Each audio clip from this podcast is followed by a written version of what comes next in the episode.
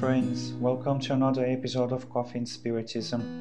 In today's message, Luciane Bahia asks us What does Jesus expect of us? What can be our contribution in the current context in which we live in? How can we better serve? The time is near for the fulfillment of those things proclaimed for the transformation of humankind. Blessed will be those who have worked in the Lord's field, selflessly and with no other motive than charity. In this initial excerpt from the message entitled The Workers of the Lord, in the Gospel according to Spiritism in chapter 20, the Spirit of Truth affirms the need for work in these times that have come, highlighting the importance of practicing charity without personal interests. He invites us to reflect on it and, in addition to the desire of being useful as it is essential that we improve ourselves, overcoming selfishness, allowing us, in essence, to be charitable towards others. It is incentive for us to give ourselves fully to the service for the benefits of others. For this, the detachment from the imperfections that we cultivate as treasures in our lives, which brings us and to the others so much pain and suffering.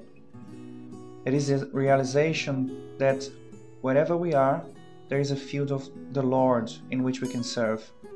We also highlights the following on the message in our reflection, and we quote it Brothers and sisters, let us work together and combine our efforts so that the Master may find the work accomplished at his coming.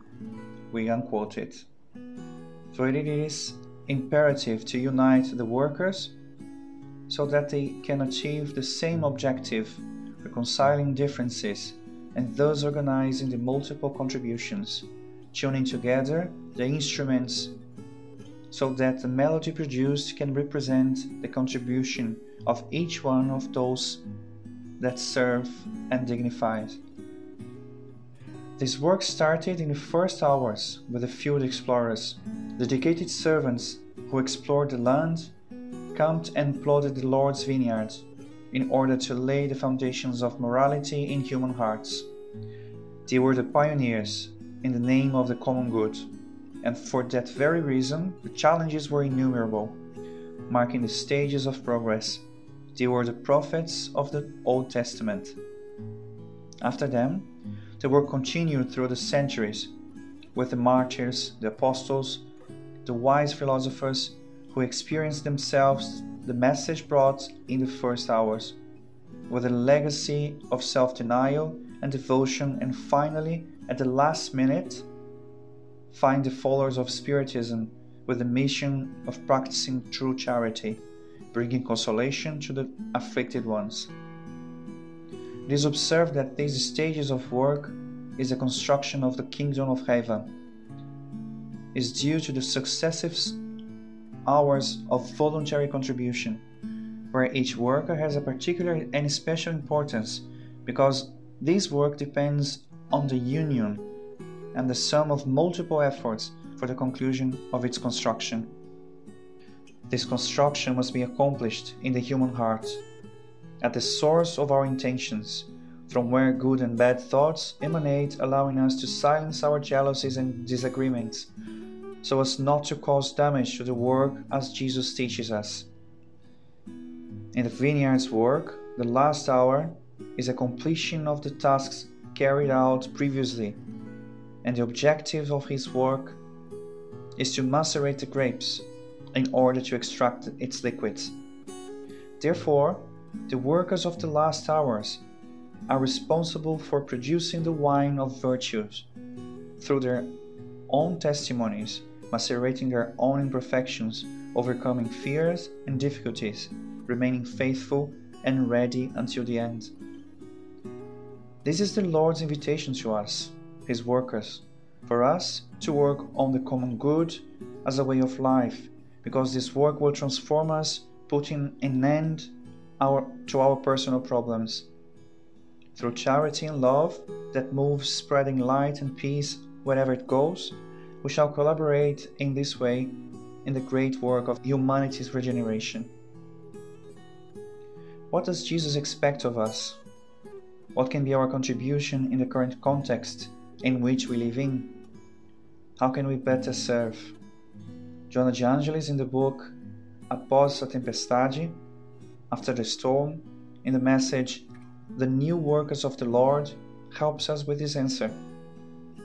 The benefactor says, and we quote it Ignite the earth and its creatures with enthusiasm and hope, deepening studies of the codification in order to bring it to the understanding of the masses.